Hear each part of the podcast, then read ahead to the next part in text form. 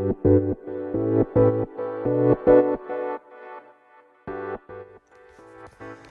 科行きの10分間始まります。このチャンネルでは日本最大級のブラジリアン柔術ネットワークカルペディエム代表の石川行きが日々考えていることをお話します。はい皆さんこんにちは。いかがお過ごしでしょうか？本日は6月の27日ですね。火曜日です。東京は雨降らない感じですね。降る予報もあったんですけど。で僕はオフィスで仕事してるんですが、えー、昨日は服部君との、えー、コラボ会というか服部君がゲストでしたね。月曜日。月曜日の収録は、うん、楽しみにしてくださってる方が多いみたいなのでしばらく続けていこうと思いますね。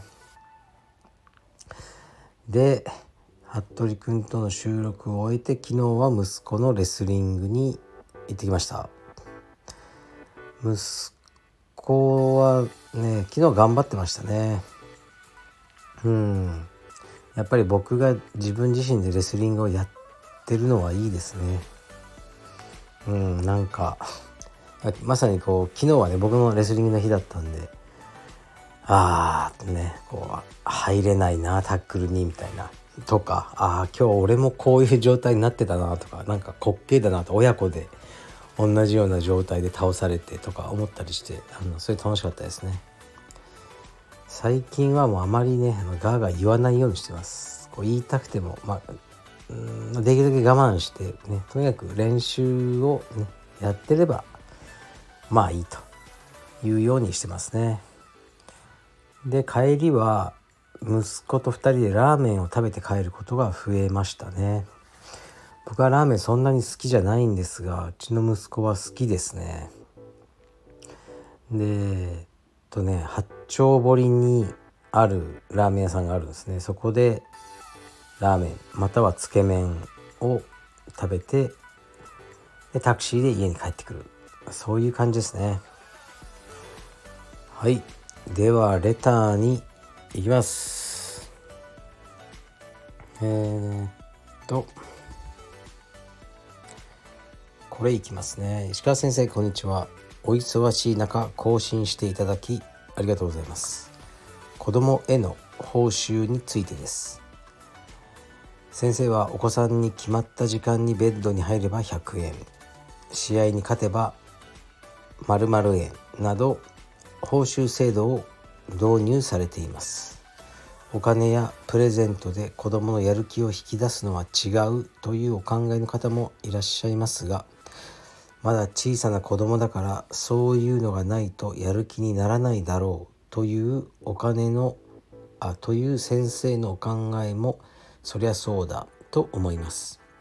うちの子供も息子さんの年齢ほど小さくはないのですが導入してみました。帰宅してすぐ宿題をすれば〇〇円。筋トレをすれば〇〇円。試合に勝てば〇〇円。かっこ試合に勝てなかった場合は同額程度の小物や文具かっこ閉じなどです。初めて1ヶ月はお金がもらえることが嬉しく毎日楽しくやっておりました。ところが2ヶ月目から報酬の支払いを求められず半年過ぎた今は当たり前にやっています。現在は試合の時には請求されますがそれ以外の支払いは最初の1ヶ月分だけでそれ以降の請求が来ません。子供のやる気を出すツールの一つとして何の問題もなかったです。子供への報酬制度参考にさせていただきありがとうございました。はいありがとうございます。子育て関連の、えー、レターはたくさんいただきますね。ありがとうございます。もちろん僕も子育ての答えは分かってなくて手探りですね。で、まあ、子供の特性もありますしね。でうちの息子はお金が好きなんですね。なんかお金を貯めるのが好きでそれで何か買うというよりも貯めるのが好きっていうやつですね。そういう人いるじゃないですか大人でも。僕は違うんですけど。息子はそういうタイプなのでお金であの動くやつですね。お金で動くやつはコントロールしやすいなと思いますね。大人も子供も。だからねえー、っと寝る時間ね。何時までに寝たら100円。でも1秒でも遅れたらなしです。理由も問いませんね。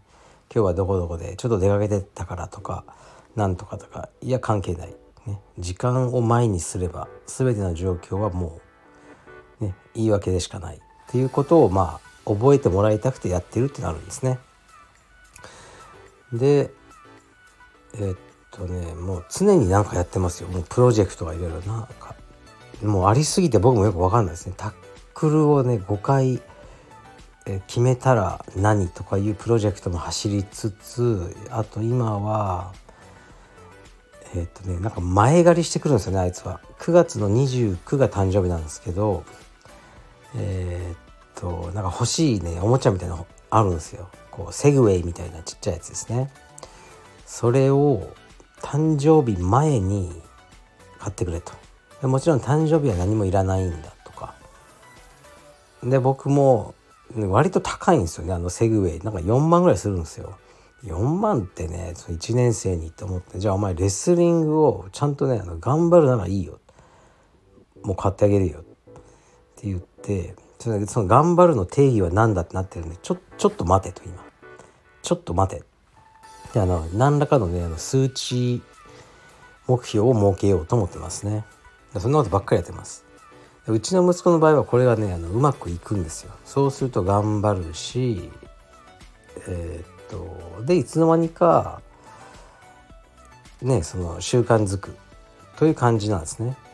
罰則としてはね飯を残したらスクワット200これもなかなかいいです。これ僕も一緒にやるんで。スクワット200ぐらいがちょうどいいですよ、まあ、できるんでまあきついですけど。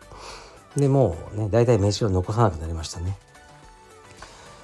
でえー、っとまあこのねあのレター主さんのケースで言うともう、ね、支払いも求められず半年過ぎた今では当たり前にやってます。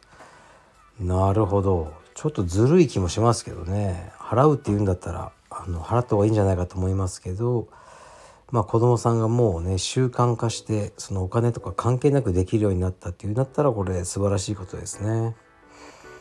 でまあお金の話になりますけどやっぱりお金は子供がねその語るべき内容じゃないとかいう考えも、まあ、僕の中にもなくはないしなんかお金のことは金はまあ汚いじゃないけどそういう考えはまあどこの文化にもありますよね。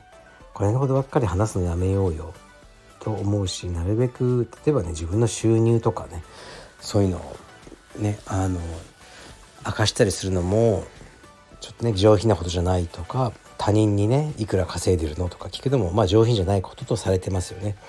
そういうのはよく分かりますがうんなんかうちの息子はお金好きなんで早いうちからお金に対する教育をしていこうと思うんですね。でお金とはこういうものだと。で、ね、どうしようもなく必要なもので多くの人はお金でねあのミスを犯したりまあいろんなね見失ったりするとかねそういうことを教えてお金をうまく利用できる人間にしたいなと思いますね。こういう教育こそ親がやるしかないですね。その学校ではあまりやってくれないと思いますし僕もあまりそういううん教育を親からは受けなかったですね。だからお金について学ぶのがすごく遅かったなっていう感覚があります。もっと早いうちからお金についてあのお金のね稼ぎ方とかじゃなくてお金とは何かということですね。それについてしっかり学べたらよかったなと思いますね。うん。でえー、っとそうレターもう一つねまあまあ来てたんですけどえー、っとね今石川駅の10分間 T シャツを作ってるんですね。その T シャツにのね絵柄はイラストレーターの佐野さんに描いてもらいました。すごくね可愛くて良いやつです。楽しみにしてますこれ。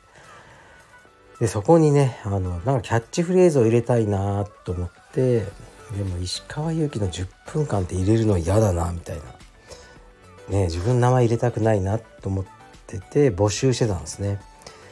そしたらこれはどうだっていうことでブラックベルトミニッツっていうのが来ましたね。これはねすごくね言葉としてはいいなと思いました。この方の意図としては石川駅の10分間の10分間っていうのは、えー、ね、僕がやっているブラジリアン柔術の黒帯の試合時間ですね。10分です。IBJJF は。これをかけてねブラックベルトミニッツ。ねすごくいいなと思いましたね、まあ、思ったんですけど、まあ、このラジオは柔術とは関係ないところでやろうと思っててそんなに充実なこともね語ってないですよね。だから、まあ、今回はえっ、とね採用しないで、まあ、別の言葉を入れようと思ったんですけどそれはねえー、もうインスタにアップしたから見た人は見たと思うんですけどねまあ Radio for Grown-ups ですね。うん、まあ、大人へのラジオ。ね。大人のためのラジオですね。っていうのをあの入れようかなと思ってて。だから石川祐希の10分間でタイトルは入らないんですけどこのラジオはねあの大人に向けてやってるんですよね。大人です。でその大人っていう意味もそうですね。あの年齢だけで言ってるわけじゃなくてなんとなく。年齢の大人子供というよりもうんじゃあお前はどうなんだって言われたら困りますけどもう精神的に大人かどうかということですね。でそういうね僕が感じるこの人大人だなっていう落ち着いたそういう人に聞いていただきたいなと思っているのがこのラジオです。というわけで石川祐希の10分間 T シャツもそろそろあの制作に入りたいと思ってます。はいじゃあ今日もちょっとね外は暑いんですが熱中症などに気をつけて頑張りましょう。失礼します。